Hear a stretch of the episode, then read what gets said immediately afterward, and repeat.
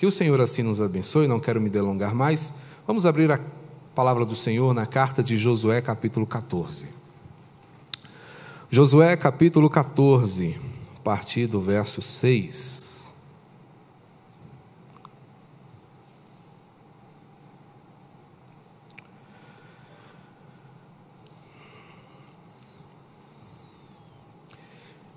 Este ano nós vamos trabalhar o tema retomada.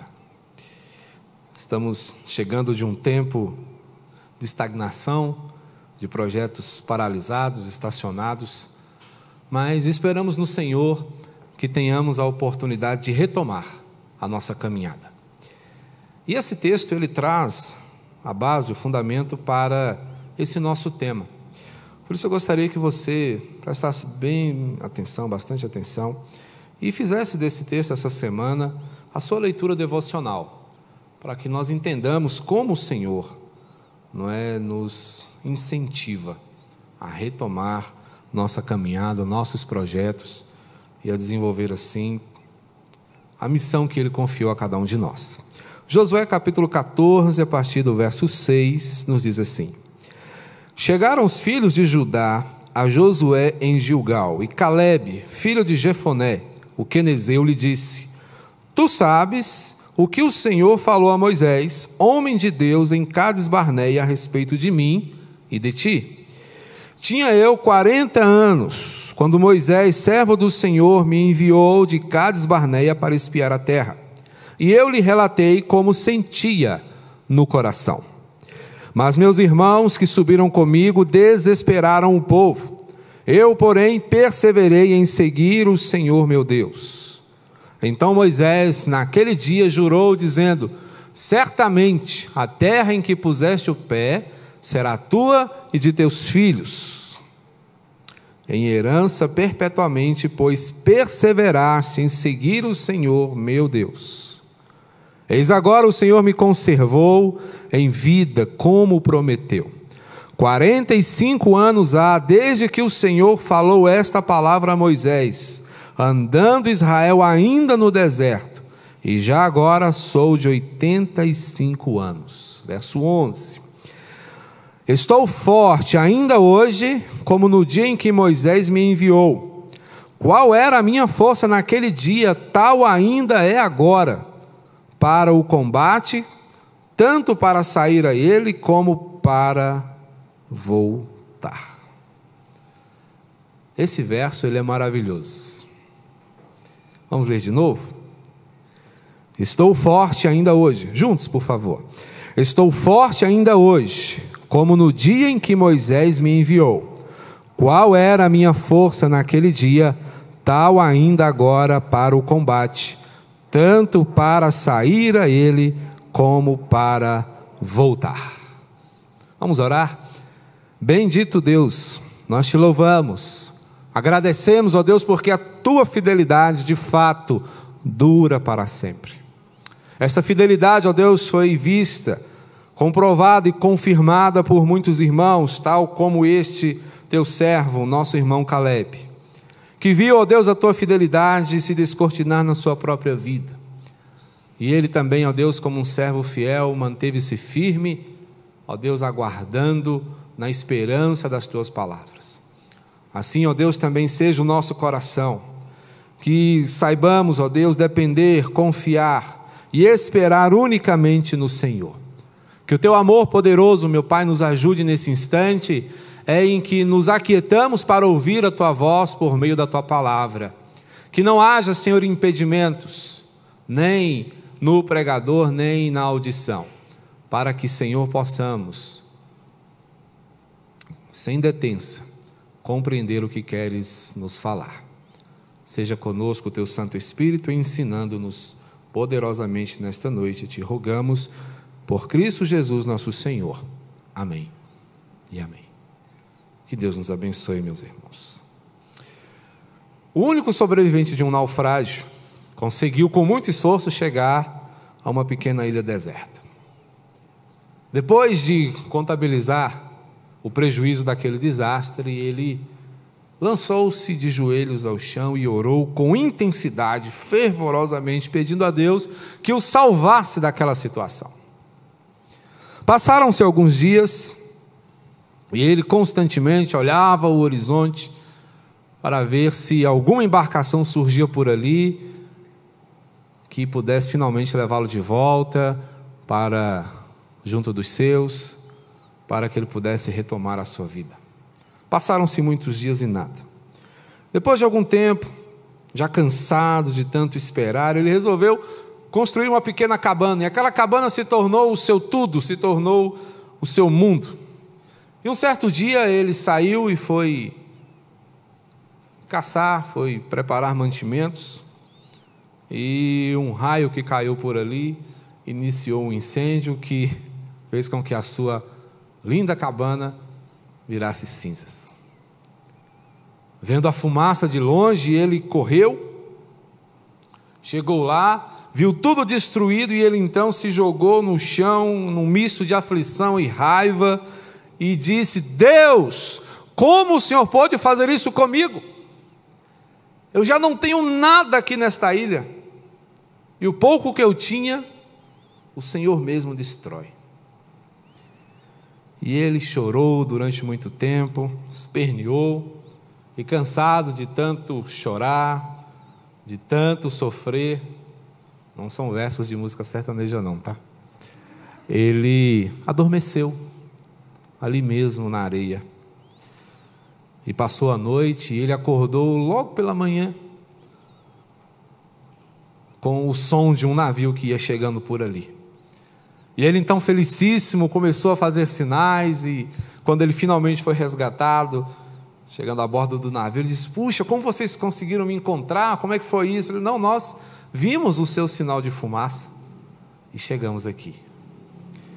Muitas vezes, irmãos, a nossa vida se assemelha à postura desse homem. Nós não conseguimos enxergar por trás das situações que muitas vezes nos acometem, nos fazem sofrer trazem sobre nós dúvidas que fazem com que o nosso coração pese e dificulta tudo em nossa vida.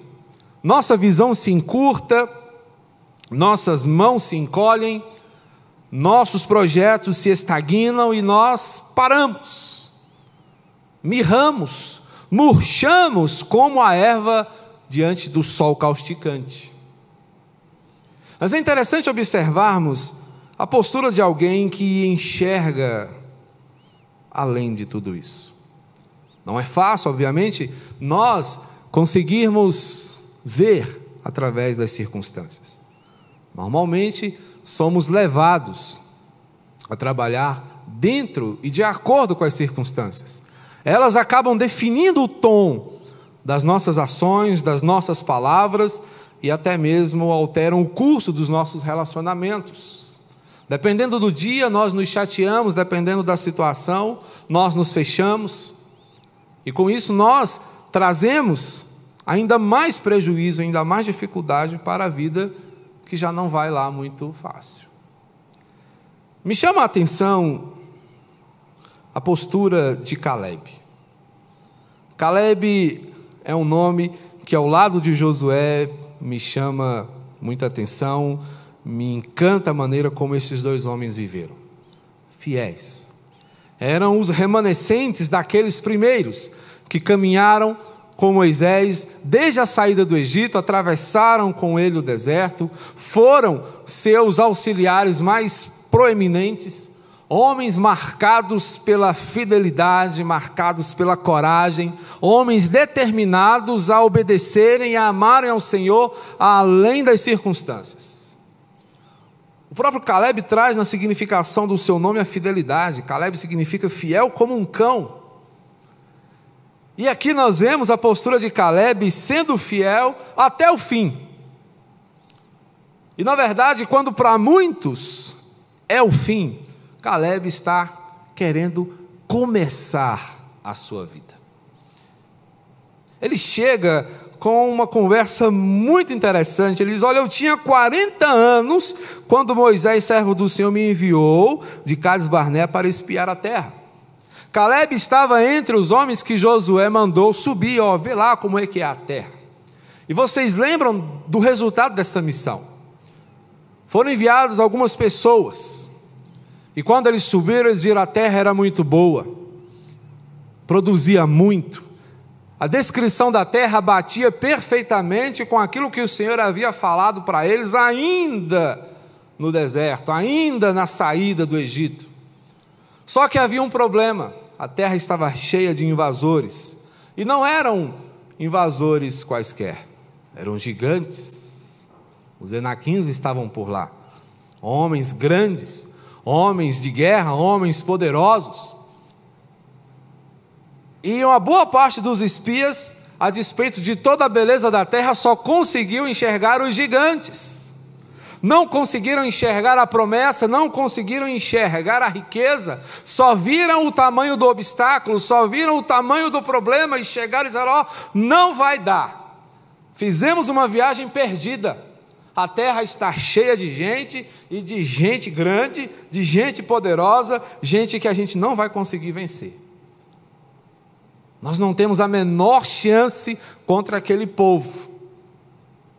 Mas Caleb diz: não não é assim não. A terra é nossa, o Senhor nos deu. Se o Senhor nos trouxe até aqui, certamente Ele vai nos dar a posse daquela terra. Ele não entrou na onda daquelas pessoas que desesperaram o povo, que colocaram as pessoas em polvorosa, dizendo que nada ia dar certo, que nada ia para frente. Ele permaneceu firme. E ele já era um homem de meia idade. 40 anos ele tinha. 45 anos depois, Moisés já havia morrido, Josué estava na liderança, Josué estava organizando a casa, ele cheguei. Você não esqueceu de mim, não, né? Eu estou aqui. Tem 45 anos que eu estou esperando a minha bênção. Tem 45 anos que eu estou aguardando o momento de colocar as mãos na minha terra, de fazer com que as coisas aconteçam. E ele então recebeu a sua herança. E ele já tinha 85 anos. O que me chama a atenção é que quando muitos estão parando, quando muitos estão já encerrando a conta, Caleb estava começando, cheio de vigor, cheio de disposição, cheio de alegria. E aqui, meus irmãos, nós encontramos a diferença que há no coração de um guardião da esperança. Nós, vocês e eu, somos chamados a sermos guardiães da esperança. Somos chamados pelo Senhor a vivermos pautados pela esperança, esperança que advém de Suas promessas, esperança que está firmada na convicção que Ele nos dá através de Sua palavra. Esperança, meus irmãos, que fundamenta o nosso caminhar, que ajusta a nossa conduta, que faz com que nós sejamos diferenciados. O Senhor tem nos chamado para sermos guardiães da esperança. Você é um guardião da esperança. Você, minha irmã, é uma guardiã da esperança. Observe bem como vivem tais pessoas. Porque um guardião da esperança, primeiramente, é capaz de enxergar o que ninguém mais vê. Um guardião da esperança tem uma visão acurada.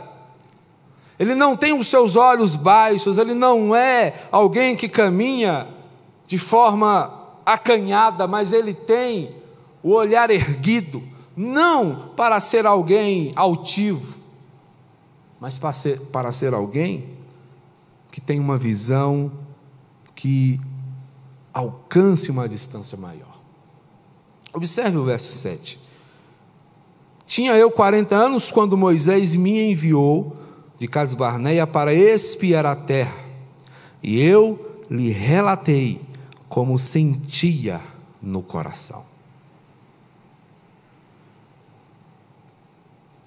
Pode parecer uma coisa simples, mas Caleb não foi para aquela missão como alguém que ia avaliar uma terra, como alguém que ia avaliar um campo. Caleb subiu aquela montanha com o coração cheio de sonhos, com o coração alimentado pela palavra do Senhor, ele subiu com o coração cheio de esperança, ele subiu para ver não um lugar, mas para ver com seus próprios olhos a promessa de Deus se cumprindo. 40 anos se passaram e ele viu. 40 anos se passaram e ele pôde contemplar, ele pôde ver que o Senhor era fiel de verdade. Irmãos, como é interessante a gente perceber a postura de alguém que não deixa seus sonhos morrerem quando as dificuldades surgem. Os gigantes estavam lá, eles eram reais, eles eram de verdade, eles eram sim poderosos. Mas o que Caleb enxergava além dos gigantes era o tamanho do seu Deus. O que Caleb enxergava além dos obstáculos era o poder do seu Deus. Todo o testemunho do Senhor ao longo do deserto fora suficiente para Caleb entender que o Senhor seria forte o suficiente para espantar aqueles gigantes dali e colocar o seu povo na terra da sua promessa. Quando você é um guardião da esperança, você enxerga o que ninguém mais vê. Estavam ali com eles uma dezena de pessoas. E essas pessoas não conseguiram enxergar. Essas pessoas não conseguiram ver. Essas pessoas não conseguiram perceber. Tal como aquelas pessoas Ainda vemos isso no mundo atual. Ainda vemos isso hoje. Muitas pessoas só enxergam a dificuldade, só enxergam o vírus, só enxergam a morte, só enxergam a impossibilidade, só enxergam a dureza. Mas muitos não conseguem enxergar a graça de Deus, não conseguem enxergar o amor do Senhor, não conseguem enxergar o que Deus já fez, o que Deus está fazendo e o que Ele ainda vai fazer. Parece que muitas vezes vivemos nesse mundo como se Jesus nunca mais fosse voltar aqui, como se Ele tivesse se esquecido. Mas esta agenda está pronta, está marcada, está definida e vai acontecer. Portanto, Espere, aguarde, porque se a sua senha não for chamada antes ou a minha, nós o veremos nos céus, voltando. E antes disso, nós veremos outras coisas. Nós veremos a sua fidelidade se cumprindo, nós veremos a sua graça transformando, nós veremos o seu amor nos impulsionando. Mas é preciso que você guarde no seu coração essa esperança. É preciso que você não se desespere, é preciso que você não se atemorize. Os dias são difíceis, sim. Os gigantes estão na terra, sim. Mas o Senhor está nos céus e também está conosco. E é Ele quem nos ajuda, e é Ele quem nos fortalece. Seja um guardião da esperança e veja além. Porque um guardião da esperança enxerga o que ninguém vê, mas ele também acredita no que ninguém mais é capaz de crer. Uma outra marca de um guardião da esperança é a sua grande fé. Uma fé que, segundo Jesus, não precisa ser grande, mas precisa ser poderosa, precisa ser a fé certa. Interessante, gente, mas Fé não é fé? Não, não é. Há uma diferença bem interessante, porque há uma fé que salva, há uma fé que transforma, mas há uma fé genérica, que a gente chama de fideísmo, que é crer em tudo, que é acreditar em tudo, que é enxergar coisas que não são da parte do Senhor como sendo.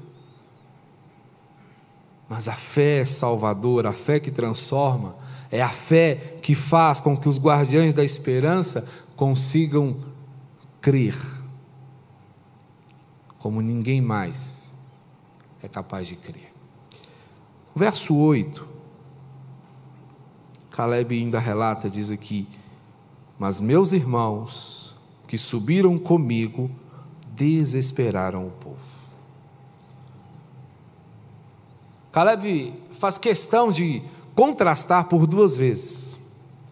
Quando no final do verso 7 ele diz: Eu relatei a Moisés como eu sentia no meu coração. O desespero daqueles homens não foi capaz de aplacar a felicidade, a alegria, a esperança do coração de Caleb. Ele diz: Mas meus irmãos desesperaram o povo. E o segundo contraste, a segunda vez em que ele se contrasta com esses homens, é quando ele diz: Eu, porém, eu, porém, perseverei em seguir o Senhor, o meu Deus. Caleb afirma que por decisão, por convicção, ele procurou manter-se fiel às promessas de Deus. Sabe o que significa que em nenhum momento Caleb permitiu que o seu coração fosse tomado por dúvidas? Em nenhum momento Caleb permitiu que qualquer coisa interviesse na sua relação com o Senhor. Ele não permitiu em nenhum momento que nada prejudicasse a sua sintonia com Deus. Nem o desespero das pessoas, nem a incredulidade dos seus companheiros, nem o pessimismo de alguns. O pessimismo é algo interessante. A pessoa que abraça o pessimismo, ela não se dispõe a fazer nada. Ela observa tudo e diz: Nossa, que coisa terrível. Alguém tem que fazer alguma coisa, menos ele, menos o pessimista. Ele só consegue ver os problemas, só consegue ver. Na verdade, ele até cria alguns problemas que nem existem, mas ele mesmo não é capaz de apresentar uma solução. Aqueles homens que temeram gigantes não se dispuseram a lutar, pensaram que era melhor voltar, que iam morrer ali, mas é muito melhor você morrer na porta daquilo que você acredita, é muito melhor você morrer, muitas vezes, por aquilo que você defende, do que você desistir. Desistir é vergonhoso, desistir é algo que não coaduna, que não combina com a fé. Você pode observar, qualquer herói da fé foi marcado pela perseverança, ele não desistiu. Nem quando o problema estava nele. Olhemos Davi, Davi nunca desistiu. E era um homem que se metia em grandes confusões, em grandes situações, mas ele nunca desistiu. Caleb não desistiu, Gideão não desistiu. Até quando os servos do Senhor tentaram desistir, o Senhor não deixou. Elias quis desistir, o Senhor falou: Não, meu filho, você está com fome, levanta, come e você vai conseguir caminhar. E ele terminou o seu trabalho. A desistência não é uma marca do verdadeiro cristão. Não fomos chamados para desistir, não fomos chamados para abandonar os projetos pelo meio do caminho. Mas guardiões da esperança, guardiães da esperança perseveram, vêm além dos gigantes, enxergam a promessa, creem no futuro, porque eles olham pela perspectiva do céu. Se você olhar pela perspectiva terrena, você vai ver de forma limitada. Mas se você olhar pelos olhos da fé, você vai enxergar muito mais longe. Qual é a sua visão hoje? O que você enxerga hoje? Muitas vezes a gente olha e pensa: puxa vida, não vale a pena pregar, as pessoas não estão interessadas, as pessoas não querem saber disso. É uma coisa muito chata, é uma coisa difícil.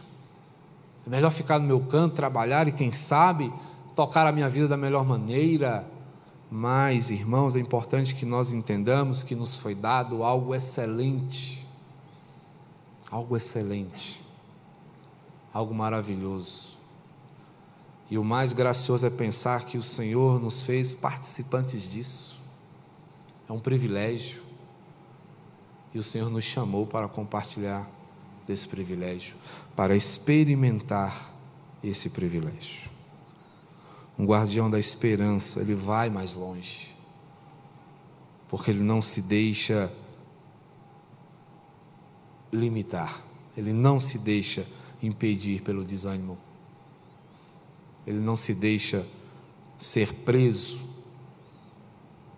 pela falta de perspectiva de outros que não conseguem crer como ele crê. Um guardião da esperança, capaz de enxergar o que ninguém vê, é capaz de acreditar no que ninguém crê, mas também é capaz de superar o que ninguém vence. No verso 10: Eis agora, o Senhor me conservou em vida como prometeu. 45 anos há desde que o Senhor falou esta palavra a Moisés, andando Israel ainda no deserto, e já agora sou de 85 anos.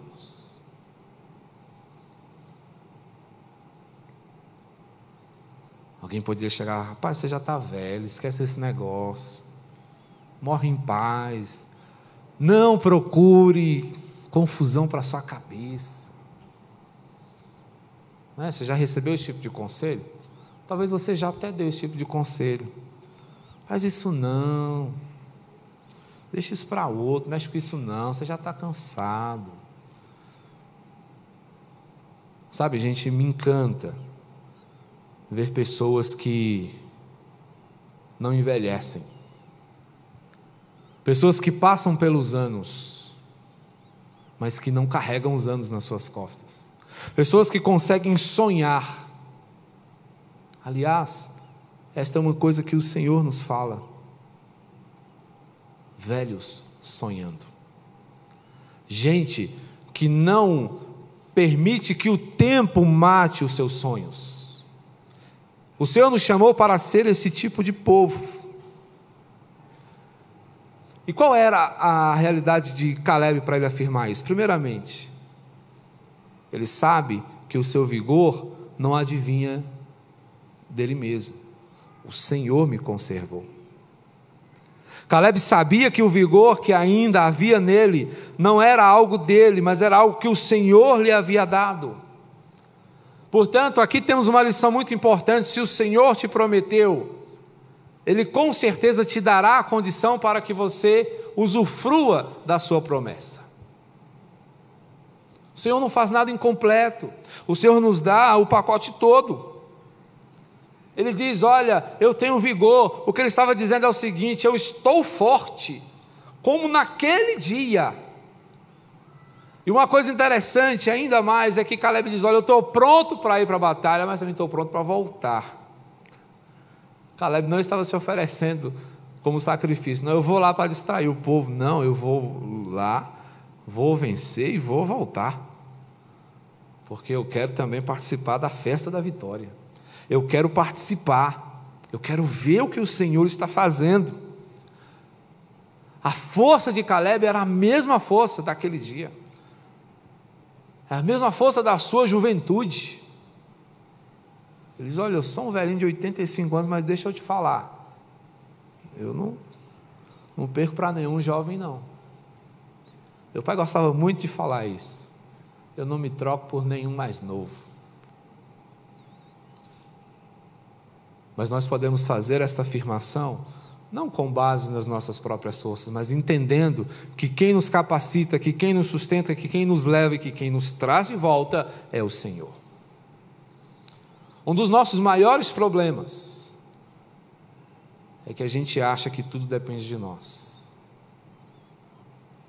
Quantas vezes a gente cai nesse engano?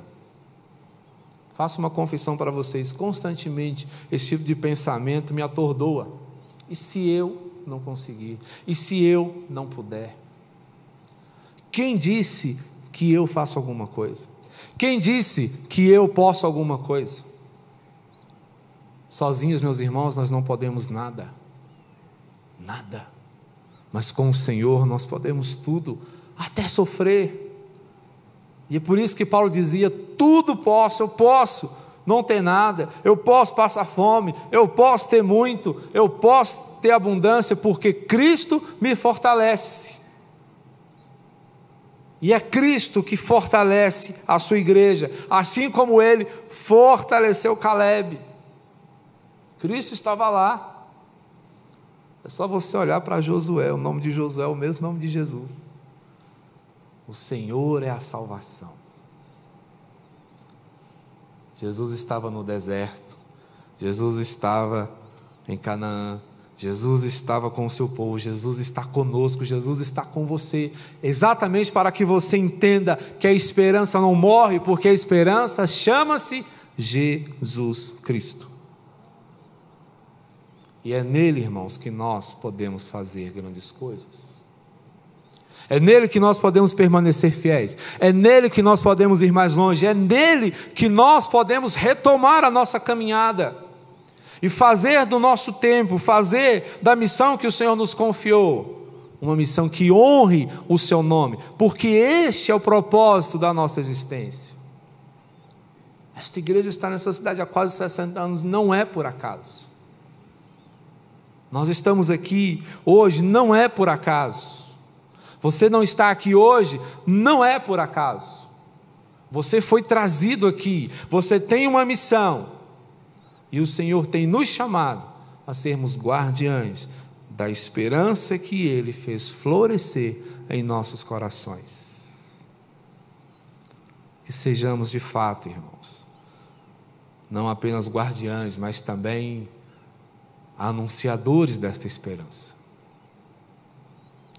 Você tem dentro de você algo poderoso, que é a sua fé. E quando você tornar esta fé operosa, você vai ver a diferença, você vai ver o impacto que isso vai causar aonde você estiver. Que você seja, pela graça de Jesus, capaz de enxergar mais longe, de ver o que ninguém é capaz de ver. Que você seja capaz de crer, mesmo contra a esperança, mesmo diante de circunstâncias negativas. Que você seja capaz de superar o que para muitos é impossível Faça isso, na dependência daquele que pode todas as coisas e que mantém o seu povo ativo na sua missão. Que Ele mesmo te abençoe, te guarde e te fortaleça com a mesma força que Ele concedeu a Caleb, que no final, entre aspas, da sua vida, estava começando o maior projeto da sua existência. Que nós possamos começar ou recomeçar sempre na dependência do Senhor. Amém? Você crê? Então oremos. Bendito Senhor, nós te louvamos com alegria por tua fidelidade. Que ela, meu Deus, nos impulsione a ser fiéis também.